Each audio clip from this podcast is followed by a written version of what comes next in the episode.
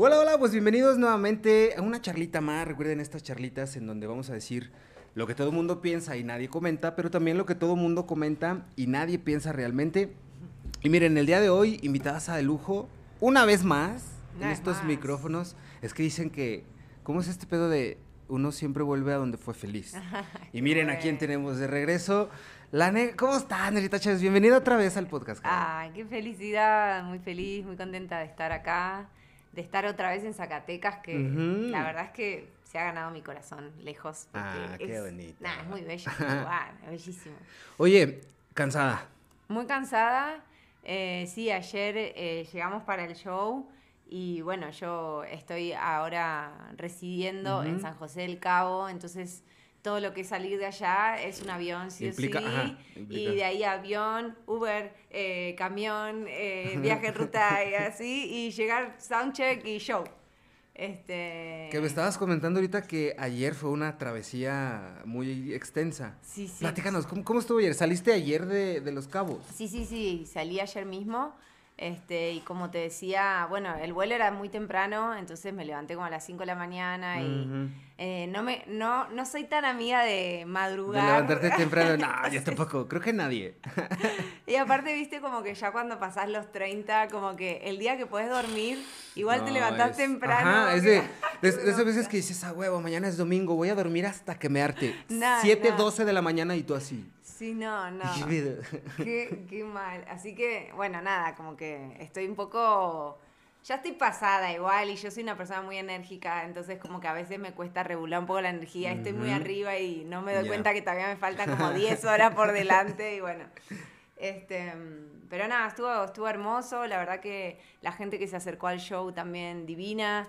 Este, y lo disfrutamos mucho, el espacio Godiva Galería, nada, lindo. nos, nos trataron de lujo, la gente es lo más, después se armó un open mic y bueno, esto que, que tiene de, de bello, no como en los lugares donde eh, la, la energía fluye y la buena onda y todo está predispuesto para pasar un buen rato, Sí, que sí, sí. todo el mundo la pasa bien, ¿no? Porque de repente se abre el micrófono y todo el mundo se muestra un poquito y como que, no sé, la verdad es que de mi experiencia, de los lugares en los que eh, fui tocando, me, me gustó mucho y, y me gusta que pase eso, ¿no? Que, que se abra, que los artistas nos conocemos, ay, yo soy de acá, yo soy de allá y bueno, poder hacer redes también, ¿no? Como que me parece que es lo más importante. Claro, ir, ir, ir sacando como esos contactos o esos vínculos o justamente hacer esta red que el día de mañana, y lo, y lo sabemos, y digo lo sabemos no porque yo sea músico y ande de gira como la negra ahorita, no, que ahorita nos platicas qué onda con, con el tour, pero, pero sí siempre he creído que,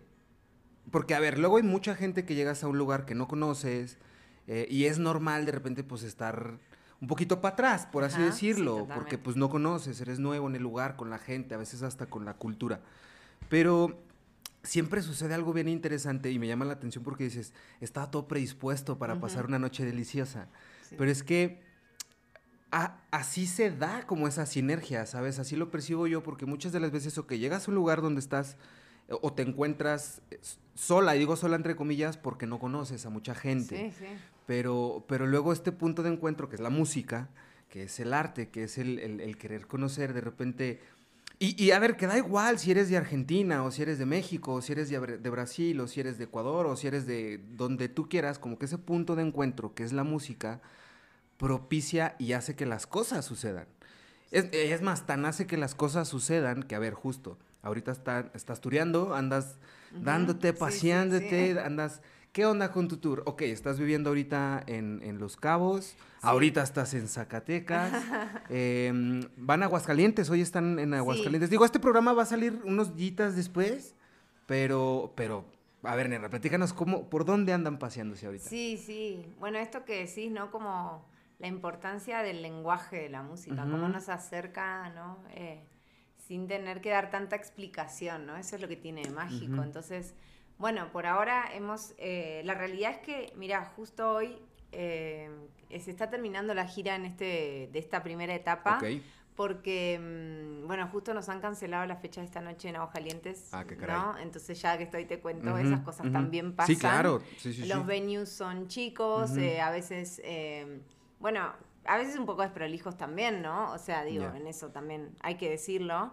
Eh, pero bueno, eh, lo lindo es que se ha dado...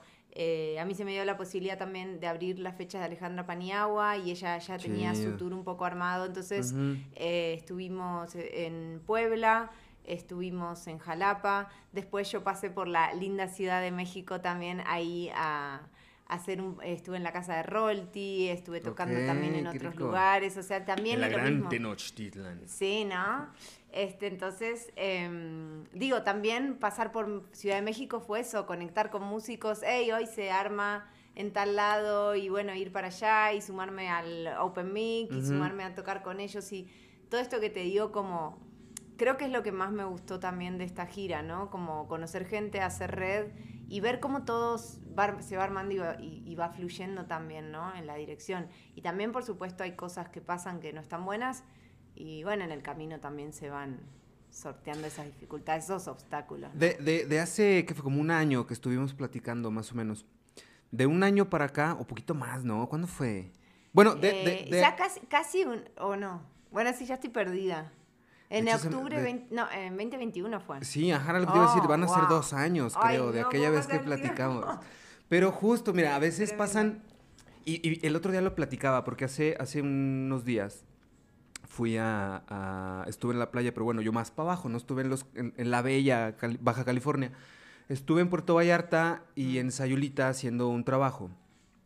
Y justo estábamos, o sea, ya veníamos de regreso eh, y fueron cuatro días de, de- o sea, de, nos aventamos de que 49 horas seguidas trabajando, ¿sabes? Fue, fue muy pesado, pero estuvo rico, pues, y veníamos comentando esto de, como que se nos pasó muy rápido, güey. Porque aparte, ¿no te fijas que siempre sucede eso? O sea, siempre es Sí. como que ya cuando acuerdas es en qué puto momento Sí. pasó tanto tiempo. Pero veníamos comentando, es como, a veces haces tantas cosas, o uno está como haciendo muchas cosas que evidentemente ocupas tu tiempo y, y pareciera que, que- que pasó muy rápido. Sí, pero quizás estuviste tan ocupado que Exacto. no me diste como la noción del tiempo, ¿no? A mí me pasó algo muy interesante que, bueno, muy interesante para mí, no sé si para quien está escuchando, ¿no? Este, pero bueno, yo vivía en la capital federal, ¿no? En, en Buenos, en Aires, Buenos Aires. Y era, la realidad es que no paraba un segundo, realmente Ajá. no paraba un segundo, digo, pero, o sea, cualquier conocido mío te puede decir, eh, de lunes a lunes sin parar, eh, trabajo, trabajo, trabajo, obviamente amigos, todo, ¿no? Vida. Y la capital, las capitales tienen un poco ese ritmo, ¿no? o Sí, sea, sí, como sí. de no parar y ir para allá y a la vez quizás también hay, no sé, de repente tanto tráfico que tardás mucho Ajá. tiempo en llegar a los lugares. Bueno, cuando me instalé en Los Cabos, en Baja California, el tiempo no se me pasaba más. O sea, yo decía, este día es eterno, no termina nunca. O sea, y claro, porque la vida es tan diferente. Es un contraste muy mucho marcado, más ¿no? pueblo. Y, y eso que el ritmo también de trabajo en Los Cabos, al ser turístico, también, o sea, sí, Exige mucho, Sí, tiene un ritmo de quizás de lunes a lunes. Ajá. Pero el día en sí me pasa que digo, uy, ya me tengo que ir a trabajar y de repente miro la hora y digo, ah, no, faltan dos horas. Te rinde todavía". más el día, ¿no? Claro, ajá. y de repente también sé que por ahí salir a trabajar llego en 10 minutos, porque por más que esté lejos, Sí, no, no, hay no hay tanto autos. tráfico, no hay... A veces hasta en bici te va súper tranqui, ¿no? Como- Entonces, por eso creo también que eh, el, el tiempo es tan relativo también eh, en base a cómo, cómo vos estabas diciendo, ¿no? Como cómo lo vivís, dónde lo vivís. Eh, justo estaba, salió el- un meme ahora eh, de que agosto dura 25, Ajá, eh, no sé. Un montón de años y, y- Y después y ya- después son 25 minutos. Sí, ¿no? sí, sí. Y eso igual sí, como que creo que la sensación, digo, es de todos y de todas como de, de que ya fin de año sí se pasa muy rápido. No sé por qué, pero tiene eso de que la, llega diciembre y ya son las fiestas, no sé, como... Pero a ver, estamos en agosto y justo lo que hablamos, ya estamos en agosto y si hacemos como un recuento del, del pasado diciembre, ya es agosto, mamón. Es como, ¿en No, qué sí. momento pasaron ocho meses? Sí, sí, es verdad. Hay una frase muy eh, común, por así decirlo, que sí dicen, el tiempo es relativo y depende 100% de con quién lo estés pasando. O cómo lo estés pasando, ¿no? Porque justo a veces que dices, no estoy tan ocupado, no tengo tantas actividades, la percepción es que el tiempo pasa más lento. Ay, sí, sí. Y, y es como, ah, o a veces estás teniendo algo riquísimo, estás disfrutando con alguien, con algo, en algún lugar, en algún momento, y es de, no mames, ¿en qué momento dieron las 10 de la noche? ¿Por o qué? no me quiero ir. Ajá, es de, no, quiero ya más se tiempo. termina. ¿no? ¿Qué Sí. crees que hará, que hará falta, o si es que hubiese falta algo, como para aprovechar mejor nuestro tiempo? No digo que no- no lo estemos desaprovechando, ni mucho menos, pero eh, aparte el tiempo en sí mismo, o sea, como tal, es como un concepto muy ambiguo, muy Sí. grandísimo. Sí, sí. Hay quienes piensan que el tiempo es lineal, hay quienes piensan que el tiempo es tiempo y no es ni para atrás ni para adelante. O sea, pero en sí mismo, eh, por ejemplo, tú, ustedes ahorita que están aquí eh, pues con nosotros, pero que luego mañana salen a otro lado o que, o que vienen llegando y luego se van. Ayer inclusive platicábamos cuando estábamos poniéndonos de acuerdo para tener la charlita que tú me decías, ¿cómo ves si mejor lo planteamos para tal día, tal hora? Porque luego llegamos y soundcheck y esto y tiempos y aquello. ¿Cómo distribuyes, más bien formulando de mejor manera la pregunta, cómo distribuyes tu tiempo para aprovecharlo mejor? Eh, bueno, es una buena pregunta. Creo que yo debería hacérmela más seguido. o sea, yo debo aprovechar mejor mi tiempo. Eh, eh, pienso como que, no sé si es que desperdiciamos nuestro tiempo, que no lo aprovechamos bien, eh, sino que tomando como referencia como muchas de las de las nuevas corrientes que hay ahora que, se basan en, estar más presentes, ¿no? Como. Pienso, hace, yo empecé a hacer yoga hace poco porque yoga, para, que, Ujú. para quienes no entienden, porque después como... Porque Argentina luego van a decir, ¿qué es, qué es yoga? Sí, sí, como cuando digo, ¿dónde queda la playa? ¿La qué? Y para mí como, bueno, pero playa y playa son muy parecidos, bueno. Em, bueno, hace poco empecé a, a practicar yoga, que me lo debía, digo, fui haciendo, pero Ajá. cuando uno se empieza a meter en la práctica y a realmente registrar el cuerpo, el momento, el aquí y ahora, también se me hizo como a mí, y bueno, también con todo este viaje y con la vida en Los Cabos y todo, em, el tema de- del presente, ¿no? El tema del- de vivir el momento del presente, de poder estar presente en lo que estás haciendo. Em, siento que también muchos problemas de la sociedad actual eh, tienen que ver con la ansiedad, ¿no? Uy, súper, sí. Entonces digo, ¿cuánta gente que padece ansiedad? Y eso tiene que ver con que justamente, es que sí, yo también, digo, todos, todas, Sí, sí, o sea, sí. estamos en un momento en el que, no sé si por las redes, no sé si por por cómo las cosas son ya instantáneas y nos estamos acostumbrando a un estilo de vida que todo tiene que ser, eh, subo una foto y ya tiene que tener 100 likes y todo tiene que ser ya, ya, ya, ya, ya, y saco un disco y tengo que sacar otro y tengo que, o sea, y creo que todo eso nos hace ir corriendo atrás de algo que genera esta ansiedad. Y ahí digo, bueno, a mí un poco me pasó también, digo, con, con el tema de los discos y de cómo plantear mi carrera y cómo seguir adelante con el proyecto. Y dije, ay, para, necesito vivir un poco el presente, porque Claro. estoy todo el tiempo como lanzando una canción pensando ya cuál va a ser la, La próxima. y como que eso yo creo que tiene que ver con aprovechar el tiempo, ¿no? O sea, yo ayer quería llegar, conocer el lugar, hacer el soundcheck, sabía que iba a estar cansada, no iba a venir a hacer un podcast con vos sin estar presente Ajá, realmente, claro. porque iba a estar pensando que me tenía que ir, que estaba nerviosa, que Sí, venía un show, con, o sea, con- con las prisas, con el tiempo marcado, con Sí, esto, ¿no? Y Claro. entonces, ¿cómo iba a disfrutar yo de esa charla con vos? Porque no lo iba a disfrutar. Claro. Y creo que un poco, por lo menos lo que yo estoy aprendiendo es a disfrutar, ¿no? Que es polémico y es difícil, pero a veces siento que no disfruto las cosas porque justamente mi cabeza está pensando lo que voy a hacer después, o lo que no hice, o lo que... Entonces, no sé si, no sé si respondo a tu pregunta, No, totalmente. eh, pero creo que si hubiese una forma de aprovechar más, sería, el tiempo sería como, ¿cómo estoy disfrutando este momento presente, no? Como El ahora. ahora. Y no me, o sea, no me quiero hacer la de que, ay, no, vivamos el presente. O sea, no es que lo practique, pero creo que volver al presente y volver al eje y tomar, tomar aire y respirar y todas estas cosas sí me han ayudado a mí, por lo menos. ¿no? que sí. Pero es que sí, y sí te sigo totalmente. Y fíjate cómo, cómo entró hasta bien, bien orgánico. Porque hablando de ansiedades y de tiempo, yo creo que las ansiedades se detonan en funciones del tiempo. Ahí te va. Y, y en alguna vez, en algún momento también lo escuché y me hizo todo el sentido del mundo. La ansiedad tiene que ver con un exceso de pasado y una escasez de futuro. Es decir, estamos siempre pensando en puras estupideces del pasado y luego lo trasladamos hacia el futuro y no estás en el presente porque te estás acordando, te estás reprochando, pero ¿qué va a pasar y el de mañana y el futuro? Y es como, bro, ¿y ahorita qué pedo? El pasado ya no está, el futuro no existe y estás como preocupándote, ocupándote y gastando energía con algo que no existe y estás como desviándolo el tiempo del, del aquí y el ahora. Y particularmente en los tiempos, aquí fíjate, se, se, va como en dos vertientes que tiene que ver con el tiempo per se, el tic-tac del reloj, pero también tiene que ver con los tiempos de ahorita, contemporáneamente. sí. Porque, por ejemplo, las mismas redes sociales, y, retomando el comentario que haces de subir una foto, los likes, los, esa numeralia que te, dan, que te da el social media.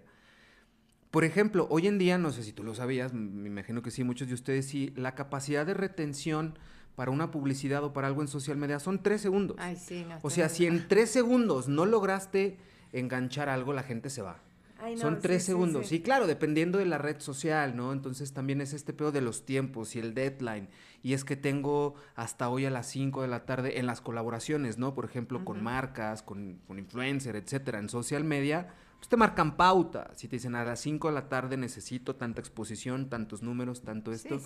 Y se va haciendo como esta estructura en función del tiempo. Que no, o sea, no estoy diciendo que esté mal porque necesita cierta estructura, pero es quizá el tiempo un, Pregunta, ¿puede será el tiempo un, como un factor esencial para un detonante de la ansiedad? Yo creo que sí, ¿no?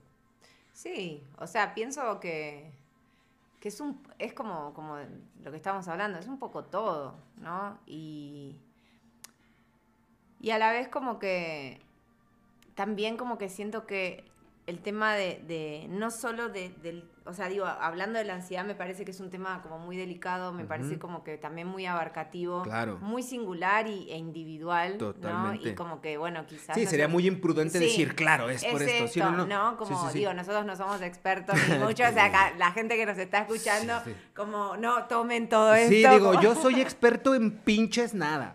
Claro, no. Sí, de aquí de lo que yo digo, evidentemente es bajo una opinión propia, ¿verdad? Pero... Exacto. y al rato ahí la gente tomando ah, notas. Ok, Diego dijo, nada, no es cierto. Diego dijo que no tenga Dijo la negra, no yo. no.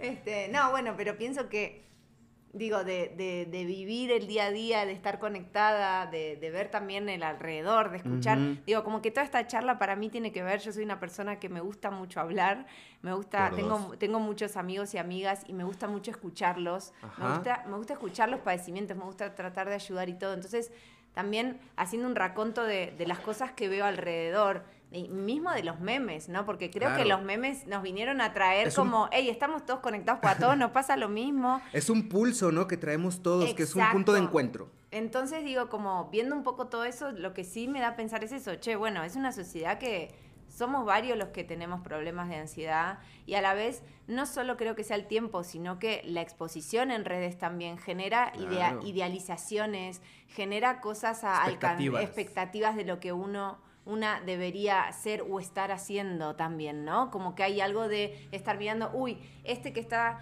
en la misma que yo o, que está tiene una carrera parecida o que hace lo mismo, uy, mira, ya hice este video, ya grabó con tal, ya hice tal Estarnos comparando también es como... Hay mucha comparación y yo creo que eso, o por lo menos a mí, de vuelta, vuelvo a mí, como lo que a mí me pasa, a mí eso también me, genera mucha ansiedad, porque digo ay, pero debería estar ya en TikTok subiendo cosas y no, y no lo hago. Y bueno, y, a la vez siento que es tan peligroso porque genera, si uno se enrosca mucho en eso y se paraliza, porque terminas paralizándote y no haciendo nada, ¿no? Como diciendo, ay, pero no estoy haciendo y ya estoy un paso atrás y ya, ah, listo, entonces... Que no es malo, o sea, como, como punto de referencia. O sea, quizá ver lo que estén haciendo los demás como un punto de referencia para saber también uno dónde está parado y cómo pisar mejor.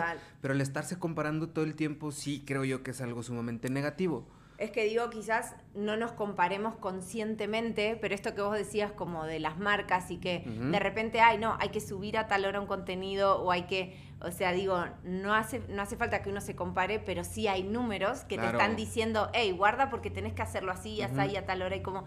Entonces, bueno, pienso que eso tiene que ver un poco, y, volviendo a lo que empezamos a hablar, eh, creo que es nuestra responsabilidad tomar los tiempos justos para para hacer lo que las redes requieren de nuestro trabajo, pero también tomar el tiempo de no hacer nada y decir, bueno, ¿cómo voy a disfrutar este tiempo que no voy a hacer nada? ¿no? Como, el tiempo para ti, ¿no? El tiempo para vos. No hacer cosas para los demás o complacer a los demás. Y, y como que yo trato de ver como, a ver, como ir a hacer deporte es un tiempo para mí porque me gusta o estoy haciendo deporte porque necesito verme mejor porque ah, eh, no, no sé, ah, ok, ok, sí, claro. Doy un ejemplo del deporte, pero no sé, a mí me sería como, para estoy tocando la guitarra porque me da placer tocar la guitarra o porque sé que tengo que ensayar para el próximo show que, ¿no? Entonces, ese que realmente son dos cosas diferentes. Que son dos cosas diferentes. Tú agarrar la guitarra y empezar a echar un jancito es algo totalmente distinto que agarrar la guitarra porque voy a tener show y tengo que pulir algo. O sea, son eh, cosas. Es como que eso es seguir trabajando, seguir produciendo, ¿no? Como algo, ¿no? Entonces, eh, bueno, lo pongo en un ejemplo así porque quizás es lo que a mí más me toca en el día a día. Eh, y que también justo se junta algo que podría ser un hobby y algo placentero, pero para mí también es mi trabajo. Entonces, a veces es difícil el límite, ¿no? Por eso eh, a mí me ha costado mucho construir mi tiempo libre y decir, hey, no abras el teléfono, no tenés que estar pensando lo que va a pasar. Pero es que, eh, a ver, oh, perdón que te interrumpa, sí, sí, a veces se hace un, un poco más, un poco más, a veces se hace más complicado Así lo veo yo. Se hace complicado cuando, cuando se tiene una exposición, y no lo digo por mí, te pongo a ti de ejemplo. Porque tú sí eres figura pública. O sea, tú eres una figura pública en función que eres un artista, que estás. Eh, eh, que tienes exposición constantemente. También yo siempre he creído que todos, todos, todos somos un personaje en redes sociales al menos. Todos que tengamos acceso a una red social somos un personaje y se va construyendo un personaje en redes sociales, ¿no? Total. De alguna manera la negra Chávez tiene un personaje en redes sociales. Por supuesto. Y la realidad es que también hay que construir y seguir alimentando ese personaje. Entonces, eh, no sé si vaya por el comentario que haces ahorita de no es lo mismo yo agarrar mi guitarra porque yo quiero ponerme a tocar, yo así, yo y, mis plantas, ¿sabes? Y ponerte a tocar para ti o para tus plantas, o sea, que sea un tiempo tuyo. A diferencia de decir, justo, tengo que agarrar la guitarra, poner el teléfono, poner un en vivo y ponerme a tocar porque es el personaje que yo construí. Totalmente, sí. Y todos somos un personaje. ¿Qué tanto? La pregunta es, entonces sería si hubiese ese personaje, que yo creo que sí, si, no tú nos corregirás, ¿qué tanto entonces puedes navegar entre ese personaje o no hay realmente un personaje porque es la negra todo el tiempo y la negra es así, o la negra así de repente se pone ese saco de la negra música, vamos a hacer música, entras en personaje y ahora sí, o siempre es la negra todo el tiempo? Eh, o sea, soy bastante genuina, digamos, en lo que publico y en lo que transmito en las publicaciones y todo. Eh, pero de un tiempo a esta parte empecé a tratar de organizarme en cuanto a cuándo subo el contenido y cómo lo subo o cuándo lo preparo para subirlo, porque antes como que cuando también cuando empecé a, a, sumarme a redes y estar más pendiente y compartir un poco del día a día, porque también entiendo que es súper aburrido solamente subir canciones todo el tiempo o discos y como y a mí también me alimenta ver qué hace la gente atrás de atrás de lo que vende o lo que digamos, ¿no? Como vende, digo, es una palabra rara, pero digo, atrás de lo que predica, de lo que dice, conocer un poco quién es, quién está. Entonces, a mí sí me gusta mostrar un poco eso, pero me di cuenta también que justamente muchas veces no estaba disfrutando los momentos con amigos o de salidas porque estaba pensando en la foto que tenía que sacar para después subir y armar la historia, ¿no? Esa es la negra personaje.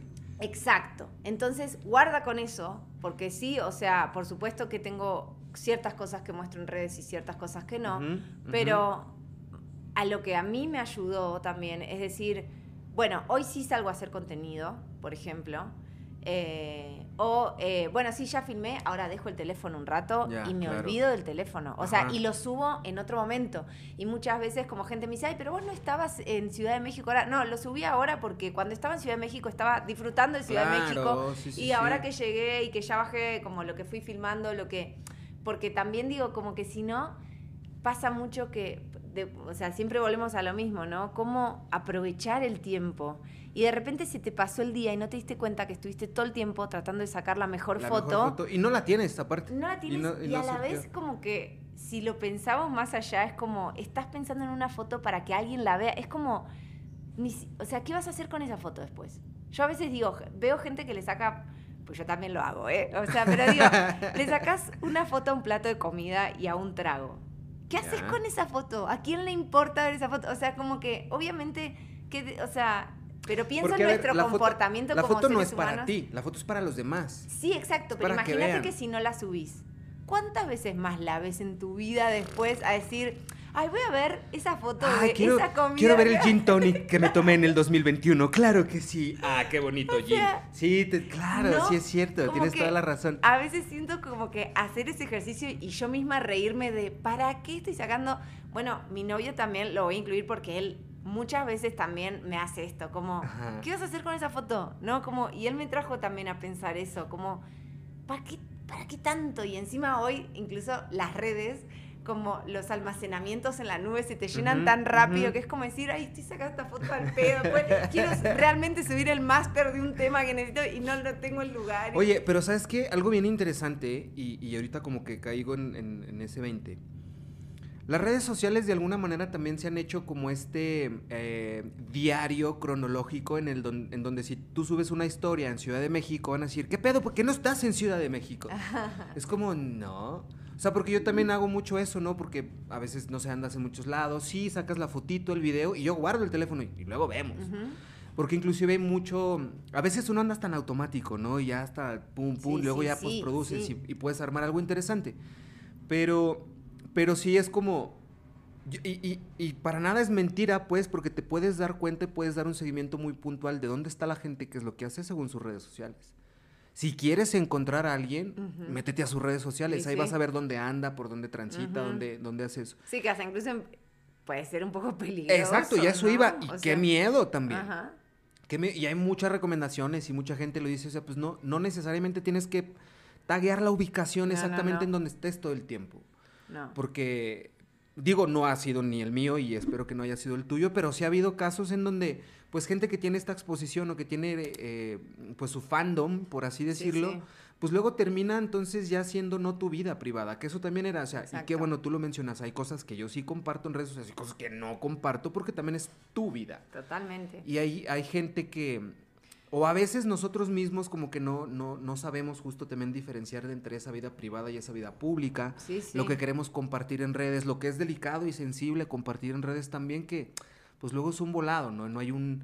Em, como una policía de la red social que te diga esto es, o sea que sí hay pues policía cibernética, pero en función, o sea, no sé, hay gente que dice, ah, es que no suban fotos de los niños.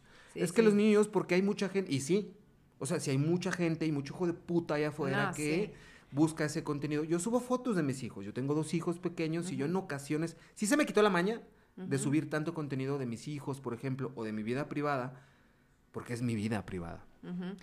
Bueno, la verdad es que es un tema interesante y que, mm, que sí, como que siento que también hay que tener muchísimo cuidado. Em, también lo que va pasando yo creo que es que no nos damos cuenta por ahí, en mi caso como de repente quizás empiezan, no sé, si me va bien con, con, alguna canción, si me va bien con un show o algo y suben los seguidores, capaz que no vas teniendo el registro de que de repente empezás a estar más expuesta a gente que por ahí no te conoce tanto y tal vez antes compartías cosas muy de tu diaria porque te seguía tu gente más conocida y de repente tenés que empezar como a, a filtrar o ubicar este personaje. O sea, ¿qué es lo que nos pasa a los que de repente, bueno, sí, soy yo en redes, todo bien, así, y de repente, bueno, no, pará, vamos a empezar como a limitar qué se sube, qué no, qué se muestra, qué no.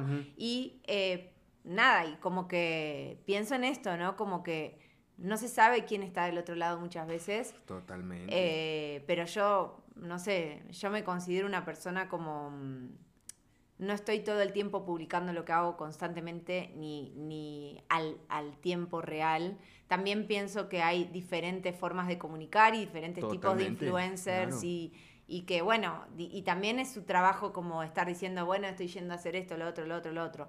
Em, no es mi caso, la verdad, entonces también me doy esa libertad de decir, bueno, eh, nada, ahora, ahora relajo y cuando quiero comparto este contenido que lo, que lo hice en otro momento o lo que sea. Y que incluso las mismas redes sociales eh, vinieron como así modificar y evolucionar y marcar, marcar pauta en muchas cosas, entre ellas la música. Porque musicalmente hablando hoy en día y, de un tiempo para acá ya... Bueno, no sé, y corrígeme si estoy mal, la, la lectura que yo le doy es ya no se producen tantos álbums como antes, sino ya son más sencillos o colaboraciones porque justamente el tiempo te lo marca. Las redes sociales te fueron llevando o fueron llevando a la, industria musical por ese camino. TikTok en sí mismo hoy en día marca tendencias de lo que se escucha y de lo que no. Hay artistas que, que su arte y su música la hacen específicamente para ciertas listas de reproducción o para TikTok o para YouTube, etc. Y las redes sociales han, han tenido como esta evolución hoy en día. Contigo, ¿cómo lo has percibido? O sea, y justo hace ratito nos comentabas así en el tema de, ay, hacer un álbum u otro. ¿Cómo es entonces el proceso creativo ahorita de La Negra en función de la industria musical con ese acompañamiento de redes sociales? Por ejemplo, ¿eres más de, ok, trabajar en un álbum o prefieres trabajar en un sencillo, sacarlo, ver cómo le va y, y, de ahí ir trabajando, sacar un EP? ¿Tu música hoy en día, cómo la construyes, Negra? Eh, bueno, en realidad siento como que también fui ayornándome un poquito y y voy viendo cómo me siento. Em, al ser independiente, digo, y al ser un artista libre, digamos, de discográficas y cosas, también lo, lo, que, lo que tiene bueno es eso, que una misma hace su camino y que elegís, todo el tiempo elegís y así, bueno, te va también, ¿no? Como son tus decisiones. Tú eres responsable de tus De todo, exacto.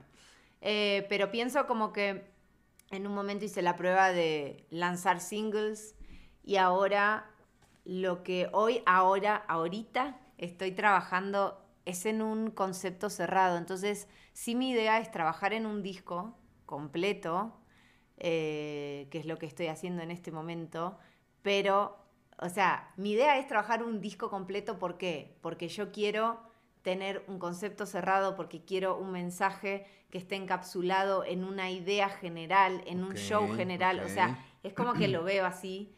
Pero lo que sí entiendo por parte de la industria es que sería de mi parte eh, muy cerrado y la verdad es que sería un error lanzarlo todo junto, ¿no? O sea, porque digo, si hoy todo el mundo te dice que tenés que lanzar de a una canción para que la gente pueda consumir eso, porque no se llega a consumir un disco completo hoy, es muy difícil. Entonces, bueno, digo, también es abrir un poco la mente y, y digo, estar a la altura también de los tiempos que corren, para decir, nah, no voy a lanzar el disco porque voy a perder un montón de inversión de tiempo y todo que no se va a, poder apreciar, digamos. Entonces, porque sabemos que hoy los tiempos son otros. Entonces, en eso como que siento que hago mi equilibrio, ¿no? Como decir, bueno, yo lo que necesito es hacer un disco entero. Ahora, ¿cómo lo voy a lanzar? Bueno, me voy a asesorar, voy a ver qué está pasando, cómo se está viviendo.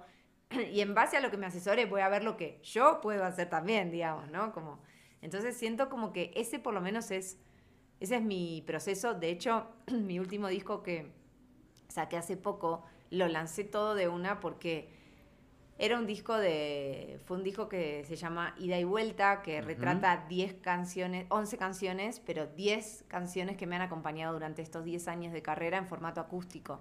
Okay. Y ese disco, por, por, por ese disco, yo sentía que necesitaba lanzarlo así como estaba, o sea, porque las canciones ya son conocidas. Eh, y para mí era un concepto cerrado de, bueno, esto es una celebración de 10 años de carrera, pero no, no quería como ir sacando un single, o sea, me parecía como que no. Que aparte, perdón que te interrumpa, yo, yo, lo veo así y, y, que también se traslada a algo que pudiera ser muy similar en otras cosas, como cuando vas a pedir trabajo y te dicen que necesitas cierta experiencia. ¿A qué me refiero? corrígeme si estoy mal, también la lectura que yo le doy a la industria musical es, las mejores ganancias o la mejor utilidad están los shows, no tanto en lo que monetice tu canal de YouTube o, Spotify, porque sí es muy poco lo que se monetiza en función de los clics, reproducciones. Entonces, Em, donde se puede monetizar de mejor manera es en los shows. Pero para tener un show completo, un show sustancial, necesitas tener justo ese proyecto de al menos, no sé, un álbum completo, 10, 12 canciones que le dé solidez a tu show y tengas algo que presentar. Total. Pero ¿cómo presentas algo que luego la gente no... O sea, ¿sabes? Ahí como que luego... es como llegar a pedir trabajo y eh, te piden experiencia. Y luego dices, ok, ya tengo experiencia, pero ya no tienes juventud. Porque te dicen, ok, queremos jóvenes de 18 a 25 años con 18 años de experiencia. Y es, cállate el hocico, güey, pues ¿en qué, ¿en qué momento lo voy a hacer? Acá es lo mismo, es como, no, la gente no quiere álbums completos, quiere sencillos. Pero en un show quiere un álbum completo de La Negra. Pero cállate los hijos porque la industria no me deja sacar. O sea, ¿sabes? Es como luego estas, eh, no sé si paradojas de la misma industria, pero así funciona, funciona. sí, lo que pasa es que también ahora hay muchos, muchos nuevos artistas emergiendo y también, viste, como que tienen estos hits y de repente explotan en redes sociales y yo me la paso viendo y digo, ¿y este quién es ahora? O sea, como que no puedo entender y de repente voy... ¿Y este de dónde salió? Porque sí, ¿eh? Pero pasa. yo digo eso y entro a su canal y tiene millones y millones de reproducciones y digo, ah, bueno, ok. Pero de repente veo y digo, ah, pero para, tiene, no tiene tantas canciones y de repente va a tocar en un festival y digo, ¿cómo le hace, no?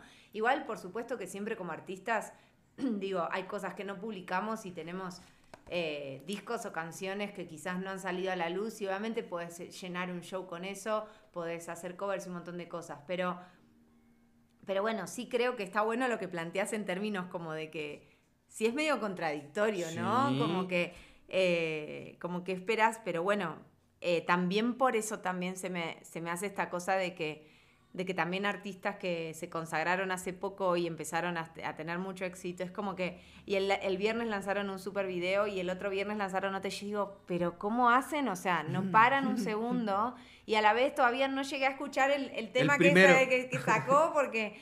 Entonces digo como que, no sé, eso a mí la verdad me genera mucha ansiedad. O sea, volviendo, es como que no sé cómo procesar toda la información, no sé cómo yo misma pararme de cara con mi proyecto a eso. Es que yo creo, negra, y lo veo en función de también como la estructura y el equipo de trabajo que tengas. Porque también ahorita me surgía justo esta duda. Eh, tú eres un artista independiente y claro está que muchas de las decisiones son responsabilidad tuya, pero también todos los frutos que tú vayas cosechando de todo eso son para ti. Total. Porque eso también está súper rico. Pero también es a ver, el, tener como, no sé, el respaldo de, de, un sello disquero, pues creo yo que sí. es bastante favorable, que era justo lo que te iba a comentar. O sea, hay mucha, muchos artistas y muchos productores o muchas promotoras que sí le dan mucho énfasis al trabajo que se va a hacer y semanalmente están sacando productos nuevos. Pero ¿qué será entonces ahí? Porque me surge pues la duda, ¿qué será entonces lo que funciona? ¿Un buen trabajo del artista o un buen trabajo de management? ¿Qué, es lo que, ¿Qué es lo eh, que al final te va a hacer que resulte? O sea, el, artista o la, o la, buena publicidad, el management. Creo que es todo. Un poquito los dos, ¿no? Creo que es un poco los dos. Y siento que hay, hay, o sea, la industria musical es enorme y estamos poniendo zoom quizás en una sola parte, ¿no? Como que estamos viendo el artista mega independiente, emergente, o estamos viendo el artista mega consagrado con millones de hits, como respaldado por Sony, por. Digo, como hay un medio también de artistas que son excelentes y de que quizás no tienen una presencia tan grande en redes, pero llenan teatros, llenan lugares, ¿no? Porque también tienen una trayectoria muy grande. Eh, entonces, yo pienso como que, obviamente, como que hoy las nuevas generaciones y eh, chicos y chicas que, que están como saltando a la fama tan rápido, tienen detrás una empresa gigante que también está ocupándose de muchas cosas por ellos, este, hasta incluso quizás de las composiciones. Entonces esos artistas terminan siendo la cara y los referentes de, un proyecto que está detrás muy grande. O sea, digo, no quiero decir que es exactamente así, pero en muchos casos sí es así. bueno, Luis Miguel ha sido así también en su momento, ¿no? Como él era la cara, la voz, eh, pero bueno, tenía quien componía sus canciones, tenía quien le organizaba la gira, su no, Y en distintos géneros, hoy en día, por ejemplo, al menos en México y sé que en muchos lados del mundo, Peso Pluma, por ejemplo. Ojo, yo no soy muy fan del regional mexicano. no, me, no es lo que yo pongo en el coche en la mañana cuando voy al trabajo. Si alguien lo pone, ok, es música, está chido, adelante. Pero, por ejemplo, nada en contra del artista, muy por el contrario, qué chido que la ande reventando a nivel mundial. Pero de lo que comentábamos hace ratito, Peso Pluma para mí es el mejor ejemplo de alguien que en la puta vida se había visto, que no tiene nada de trayectoria, que no tiene nada de background, y de repente la está rompiendo en todo el mundo. Y va y se sienta con Jimmy Fallon, y, ya tiene su sesión con Bizarrap, y ya tiene gira mundial por todos lados, y está ganando muy... ¡Qué chingón! o sea, felicidades, qué bueno, la está rompiendo. Pero sí me queda clarísimo que tiene toda una estructura atrás de él que le está tejiendo y maquilando todo eso, que lo hace más llevadero. Tú lo sabes, yo lo sé, eh, aquí sabemos pues lo que implica un trabajo de pre-pro y postproducción, montar un show, la gira. Sabemos lo que implica eso a una escala pues pequeñita quizá, ¿no? Sí. Lo que implica hacer algo a lo macro, que sabemos el trabajo que es. Yo creo que por eso nos da ansiedad luego, ¿no? Porque, ay, tenemos que hacer esto y esto y aquello y sabemos que es mucho trabajo, que por supuesto que teniendo un equipo y un respaldo se hace mucho más fácil. Contigo, Negra, ¿cuál es la eh, visión que tú tienes? ¿Te, gustaría seguir trabajando de manera independiente o eventualmente sí buscar alguna colaboración con algún sello o crear tu propio sello? O, o, sea, no sé, ¿cuál es como esa visión eh, a corto, mediano y largo plazo sobre tu carrera musical? Em, bueno, o sea, sí, sí siento como que. Ojo aquí, Sony, Warner Music y whatever, whatever la negra, nada, mames. Ah. Yo, aquí usted, yo aquí usted me, me sentaba a platicar. Poné mi teléfono ahí abajo para que yo. Aquí va a aparecer el contacto de la negra, aquí abajo. Ey, llamen, llamen. Ah. Para que los productores de Warner Music, Sony Music y todo Exacto, por favor. Ah.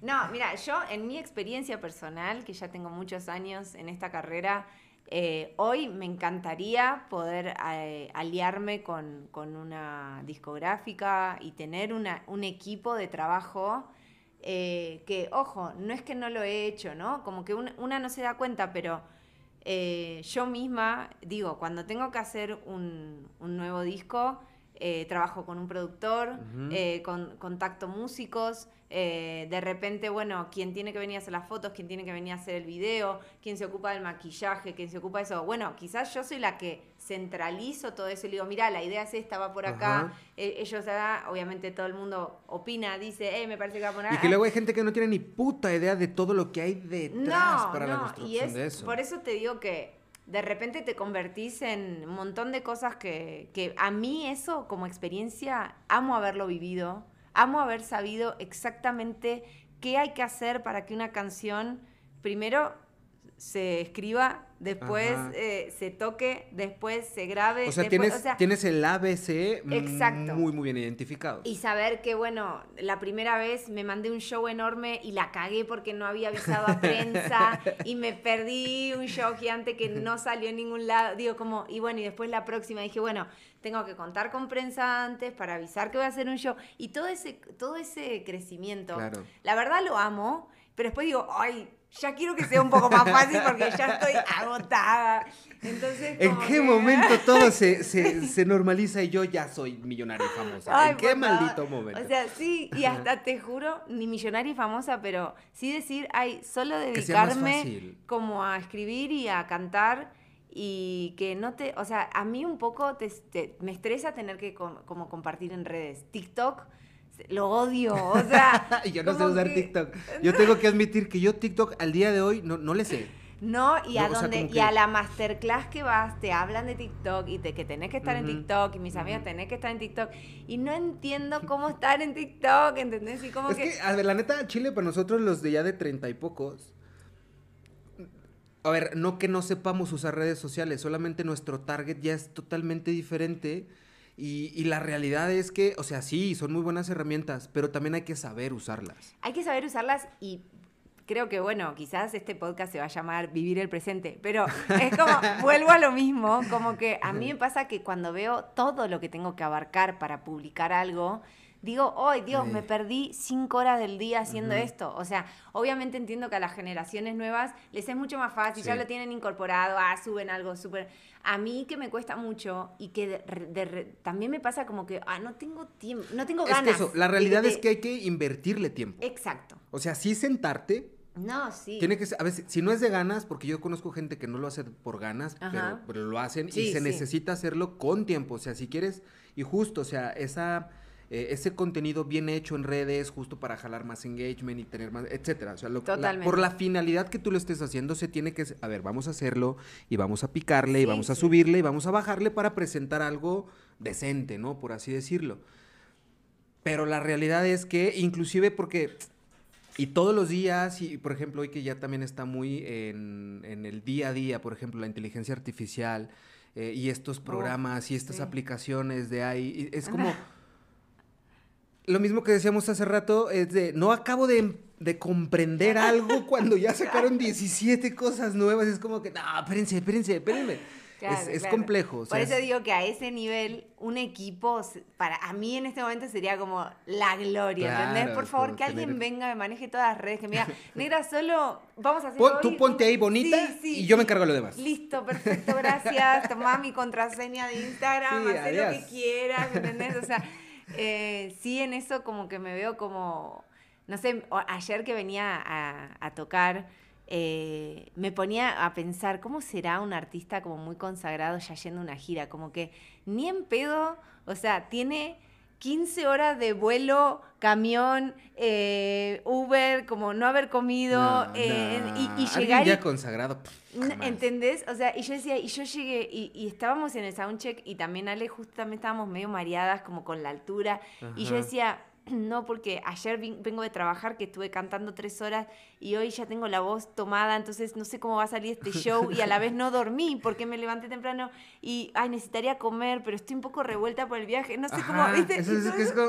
y, como... que de repente dije, ¿qué, ¿Cómo hará, o sea, un artista mega consagrado? Esto no le pasa, porque seguro que llega tipo... Ahí te va lo que hace el artista consagrado. Llegan por él a su casa en camioneta, sale en chanclas y pants, se va dormido hasta el aeropuerto, se baja de malas en el aeropuerto porque lo despertaron, que ya, ya llegamos, ah, chingados. Sale con su almohada, lente oscuro, chanclas, se espera 22 minutos para abordar el avión, aborda el avión, se pone sus audífonos, se duerme Llega a la ciudad destino. Aborda el avión en una primera clase. Ah, sí, claro. Con, un, con una. Evidentemente. con un sillón donde duerme, donde come, donde va, todo así, ¿no? Llega a la ciudad destino, llega su camioneta por él, lo llevan al hotel, se baña, se duerme otro ratito, llega a Camerino, el catering está impresionante. Masajes. Yo siempre pienso que hay masajes. En todos lados hay yo Pediría, en, en, el catering, yo pediría un masaje sin pedos. Qué buena idea. A huevo. Sí, claro. Para, recién. A ver, chicos, me acabo de bajar del avión masajes, o sea, ya. Por favor. ¿No? O sea.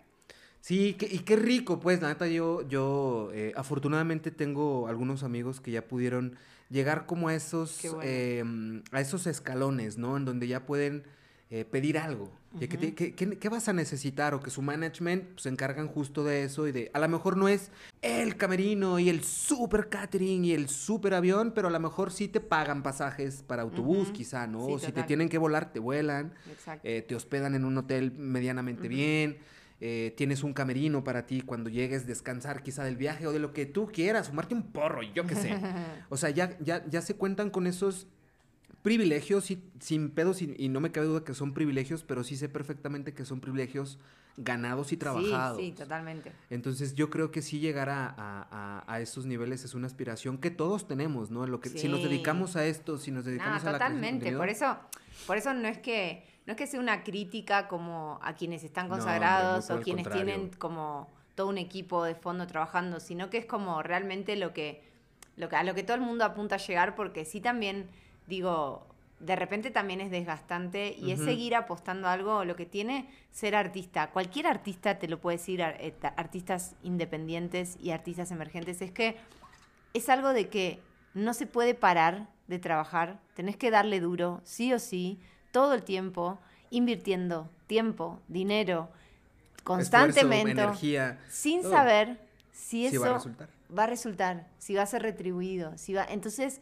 como que eh, hay, que, hay que tener mucho amor y mucha pasión también por lo que se hace, eh, para decir, no sé, ayer terminó el show y fue como, bueno, qué, qué hermoso que esto. O sea, de repente como hicimos el soundcheck y nos fuimos rápidamente a cambiarnos, que teníamos una hora, y pasear por Zacatecas y wow, qué hermoso lugar en donde estamos, ¿no? Y qué bueno poder estar haciendo esto, porque así como quizás a mí me gustaría eh, tener todo un equipo que haya preparado una gira, paga y todo, a otra persona quizás le gustaría estar en mi lugar, en Zacatecas, tocando en este lugar. Entonces, digo, a mí me llevó mucho trabajo estar acá y todo, pero estoy acá y, por eso digo, como que cada uno hace su historia y su camino, eh, pero no hay que dejar de ver lo, lindo y lo bueno y, y las oportunidades que tenemos también para disfrutar cada paso que damos, ¿no? Y como eh, no sé, pienso, yo me siento muy afortunada, me siento muy agradecida Eh, y como te digo, sí, me encantaría tener un equipo grande que me resuelva un montón de cosas que, que la verdad no tengo ganas de ocuparme. o como que digo, uy, no, ya me gustaría tener un equipo que tenga otra cabeza y que piense por mí estas cosas, porque bueno, yo también me voy quedando atrás en algunas cosas, entonces, pero a la vez, qué lindo que es como transitar cada paso de esto y cada proceso y darme cuenta yo de mi crecimiento y, uh, puta, mira dónde estoy y mira dónde estaba hace 10 años. Claro. Ni imaginaba yo poder hacer Y es que esto. aparte tú lo mencionabas ahorita, más allá de trabajar no con alguna disquera, con, con- con alguna promotora, etcétera. El involucrarte a hacer las cosas desde cero justo te da este pulso de cómo se hacen las cosas. Exacto, sí. Digo, no sé si aún siga sucediendo, probablemente sí, pero pues, es- hemos sabido y hemos visto de muchos artistas pues que literalmente los robaban. O sea, Sí, sus disqueras sí, los robaban, sí, sus sí. promotores, sus representantes Sí, los como que robaban. todo tiene su lado Claro. B, ¿no? Totalmente. Pero porque no, no estaban tan inmersos o tan involucrados en, en- en cómo se hacen las cosas, ¿no? Y pues ellos les decían que hicieran algo y lo hacían.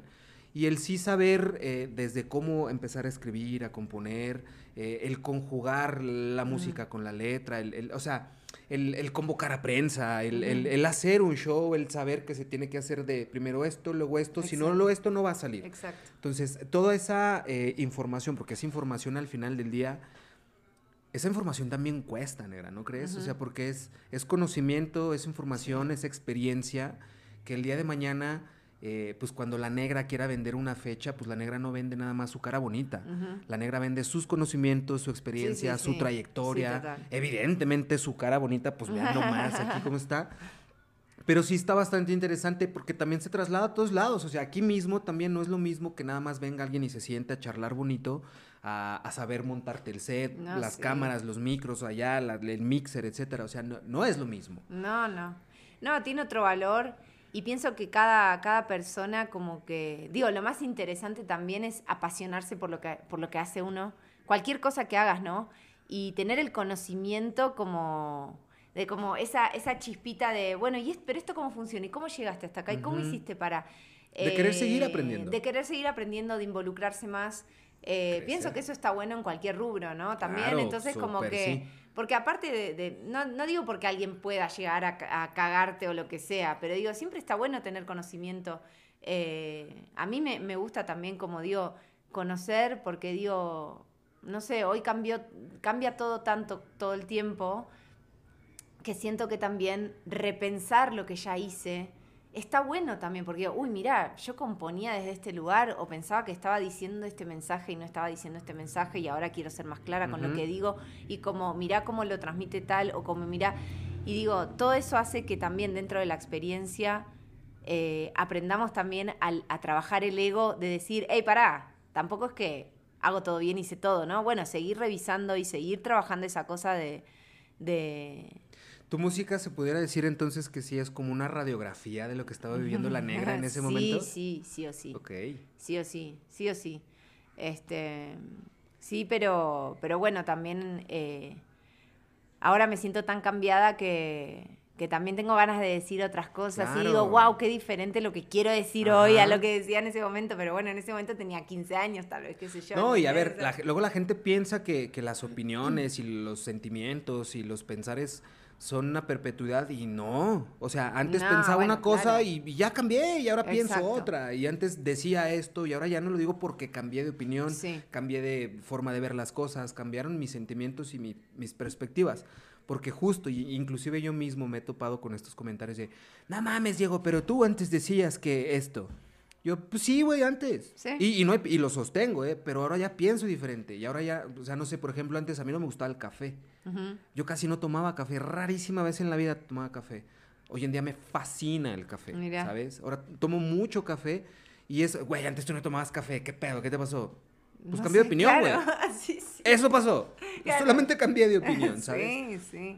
Y qué rico justo que también es, eh, o, o- o que te permitas, pues, como tener este análisis eh, en, en perspectiva hacia atrás y que, y que lo valides también, que digas, güey, chingón, o sea, ahora quiero decir cosas distintas. Total. No es de, ay, tengo que seguir diciendo eso, porque no, y si no lo sientes y si no lo crees, es de, qué chido que en su momento pensaba de esa manera, sentía eso, pero hoy es distinto y también lo quiero compartir y de esta manera. Eso es muy saludable. Sí, yo creo que sí y, y pienso como que de, eso se trata revisar, ¿no? También, como, y saber exactamente cada paso de, lo que haces, porque eso te da la posibilidad de, abrir la mente y decir, pará, siempre hacía este camino, pero evidentemente si hago el camino B, eh, me facilita un montón de otras cosas, o sea, como, entonces, bueno, está bueno como tener la mente abierta y, poder como nutrirnos de las cosas nuevas, ¿no? El seguir creciendo, siempre, siempre. Oye, Nerita, ya para ir terminando, la pregunta obligada de siempre. ¿Eh? Em, yo siempre he creído que literal y metafóricamente somos, eres lo que comes. Somos, somos lo que comemos, somos los libros que leemos, las series que vemos, los amigos que tenemos. Eres lo que comes, eres lo que consumes, pero también eres lo que desechas, lo que uno suelta, lo que uno permite que se vaya para que lleguen nuevas cosas. Y yo creo que una de las mejores maneras que tenemos como de sacar algo es llorando. Porque llorando es como, como esta... Te limpias Ajá, yo así lo veo. Porque también, a ver, y son programaciones y a veces nos dicen que las cosas se tienen que hacer de cierta manera. ¿Por qué está eso ahí prendido? Ay, la batería. Un segundo. Sí.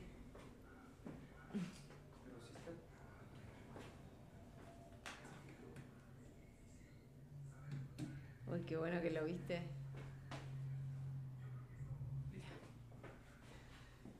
Muchas veces nos dicen o nos enseñan que no se debe llorar.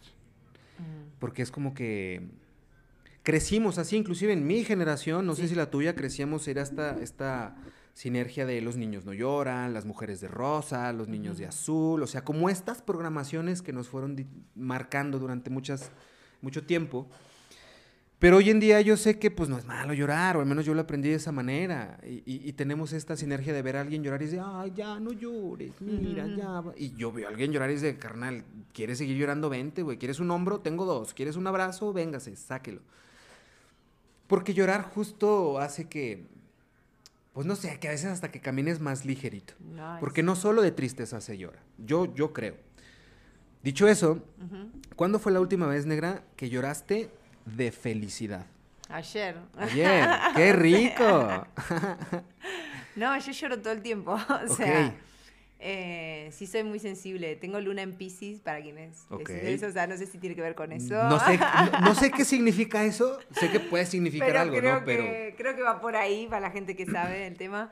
Em, sí, es muy loco cómo están cambiando las cosas. De hecho, hace poco, y volviendo al tema también de artistas muy consagrados, que como que hubo toda una, una exposición de muchos artistas saliendo a decir que, habían estado con ataques de pánico, que no querían seguir, que se sentían... Digo, hay, hay mucho de esto que vos decís como de lo que de lo que antes sucedía y de que no tenés que llorar, no tenés que expresar, no tenés que, tenés que ser fuerte, digo, tiene que ver un poco con el patriarcado también, que ha caído como quizás más duro también en ese sentido, en, en, el hombre, ¿no?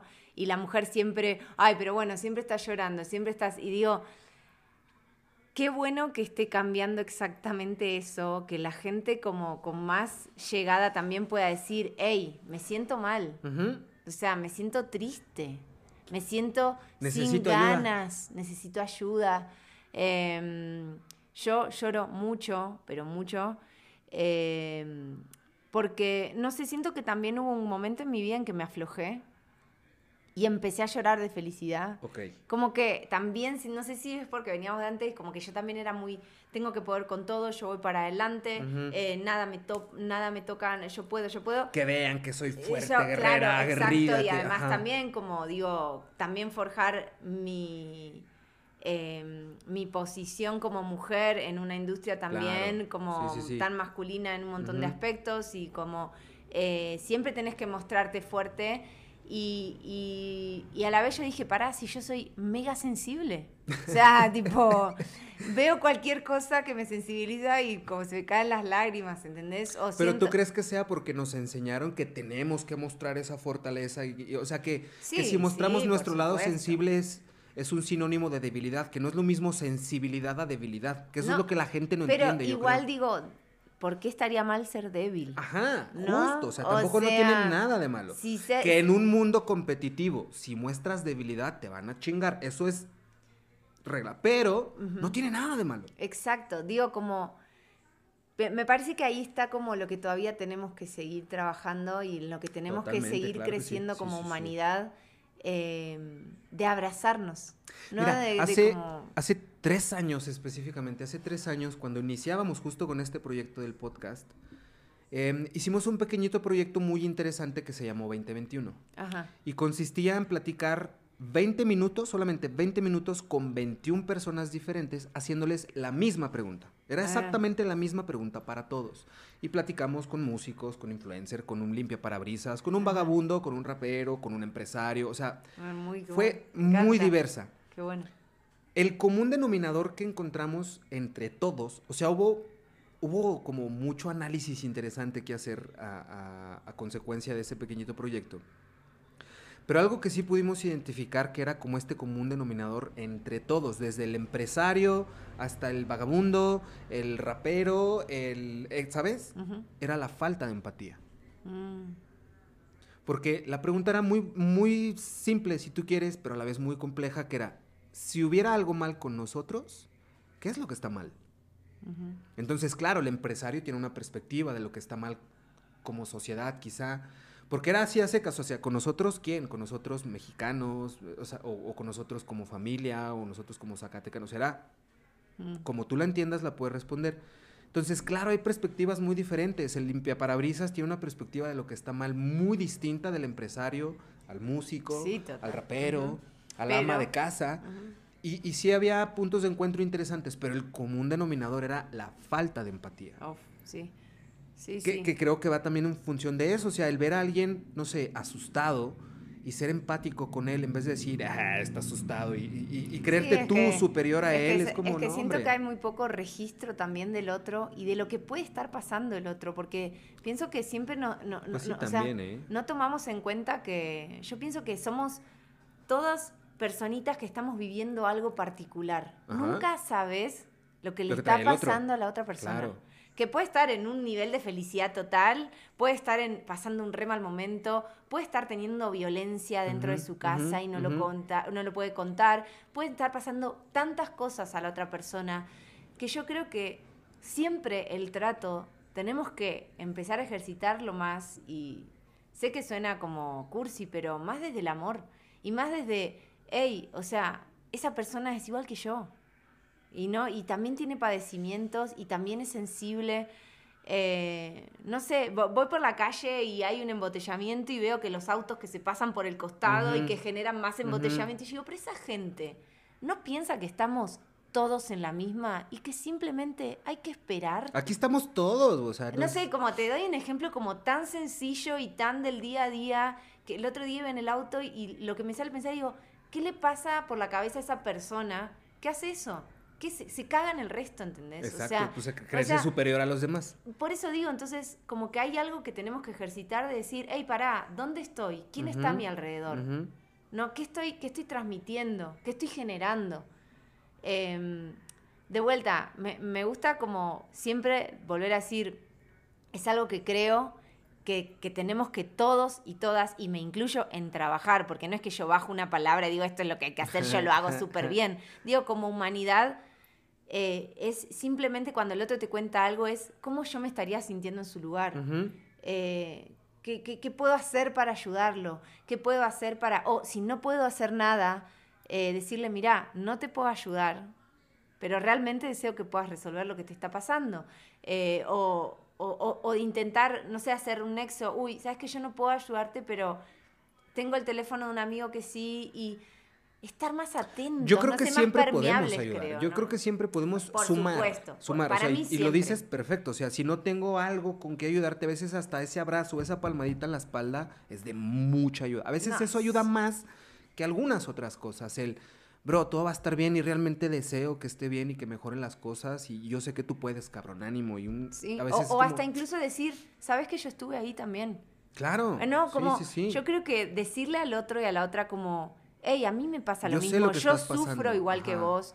Ese tiene que ver con no decir, hey, tenés que ser fuerte. Porque a veces De ese vuelta, ¿no? sentido Como- de pertenencia es, nos, a veces cuando suceden cosas negativas, trágicas, pensamos que solo nos están pasando a nosotros y hasta tendemos como a aislarnos. Es como que no, o no quieres contar lo que sucedió o algo así porque es como que, o puede ser hasta pena o ego, vergüenza, yo qué sé. Total. Pero cuando te das cuenta que no eres el único que padece ese tipo de cosas, que hay gente allá afuera que la está pasando igual o peor que tú, Digo, no quiero decir que eso me dé alegría ni mucho menos, pero yo creo que sí da un poquito de confort el no sentirte o el no saberte solo. Creo que partiendo de ahí, el, saberte acompañado, Que, no eres el único con, con eso, ¿no? De alguna manera. Sí, es que bueno, por eso es tan importante la empatía, ¿no? Como de, de poder empatizar con el otro, con la otra y decir, o, o quizás nunca te pasó eso, pero decir, hey, a mí me podría llegar a pasar algo así, ¿cómo me sentiría? Si yo estuviera en esa situación, ¿cómo me gustaría que me apoyaran? ¿Qué, pudiera hacer yo al respecto? ¿no? Porque no, no, no vemos alrededor. tenemos que abrir el registro, tenemos que abrir el registro de quien está enfrente, de lo que estamos, de la huella que estamos dando. no, no solamente, o sea, digo, sí o sí los padres que tienen hijos, eh, pero también todos alrededor tenemos niños y niñas que nos están mirando como referentes, ¿no? Claro. Entonces, ¿qué, ¿qué huella estamos dejando a nivel mundo, a nivel feminismo, a nivel derechos humanos? ¿Qué estamos dejando también, ¿no? Como, ¿qué estamos generando? ¿Qué estamos mostrando? Me parece como que, y justamente también, digo, en un mundo donde mostramos todo, es una responsabilidad muy grande. Eh, Así que bueno, no sé si responde tu pregunta. sí, totalmente. Pero hay que llorar más. claro, hay que llorar más. Porque. Porque lo que no. Lo que no. ¿Cómo era? No, no, te mata lo que dices, te mata lo que callas. Uf, sí. Y lo que se calla se hace grande. Y lo que está grande pesa. Entonces, pues no, miren, no se priven, no se callen, compártanse, siempre con responsabilidad. Claro, no se trata de ir llorando por todos lados a toda hora, no, pero pues también permitan sentir, permitan eh, darse cuenta de lo que está sucediendo. Ah, Nerita, pues muchas gracias. Qué rica charla. Como siempre, son tus micrófonos, es tu estudio, es tu casa. regresa cuando tú quieras. Y tus redes sociales, ¿dónde podemos buscarte para seguirte, para ver las cosas tan interesantes que andas haciendo? ¿Dónde te encontramos? Bueno, pueden eh, escuchar mi música en Spotify. Me buscan como Negra Chávez en todas las plataformas eh, de música. Y estoy en Instagram, arroba negra chávez-bajo. Y bueno, y de Instagram todo, ¿no? Ahí, bueno, mi página, tengo página que está bueno porque ahí está todo linkeado, que es negrachavez.com. Este, así que bueno, ahí pueden eh, ver, eh, ver un poquito de lo que cuento con delay en mis redes sociales. Pero ahí está todo. Pero ahí está. Y lo que no cuento también. Y eh, escuchar mi música, que bueno, como siempre digo, es tan importante para nosotras que estamos como dándole todos los días a, poder crecer en redes, a crecer en escuchas, eh, estar, estar ustedes dando un clic a seguir o, reproduciendo nuestros últimos discos y todo nos ayuda muchísimo. Así sí, justo, o sea, es, es, yo creo que una de las mejores maneras que, que, nos pueden ayudar, que pueden ayudar a la negra, que nos pueden ayudar a nosotros quienes también creamos contenido es un clic, dos clics, tres clics a lo, a lo sumo, tres clics y lo mejor, no les cuestan, son gratis. Esos clics son gratis, entonces pásense por los canales, por la página de La Negra, denle seguir, chequen su música, las cosas tan increíbles que anda haciendo. Eh, y pues eso, Negrita, muchas gracias. No, gracias a vos. Otra vez un gusto estar aquí y conociendo el estudio finalmente. Hermoso, porque la otra vez hicimos... Lo hicimos en, Camerino cuando tenías la presentación y nos fuimos para allá, pero mira, por no, Esto está divino, así que muchísimas gracias. No, hombre, yo encantado. Y gracias también a todos ustedes que nos estuvieron viendo, que nos estuvieron acompañando. Nosotros nos vemos y o nos acompañamos en el siguiente episodio. Recuerden, quiéranse mucho, quiéranse un chingo, pero cuídense un poquito más. Listo. Chao, chao. Listo. ¡Qué rico! Ay, mira, una mitad. Ay, gracias. No, y, y, lo que tiene esto es como que a veces, viste, como que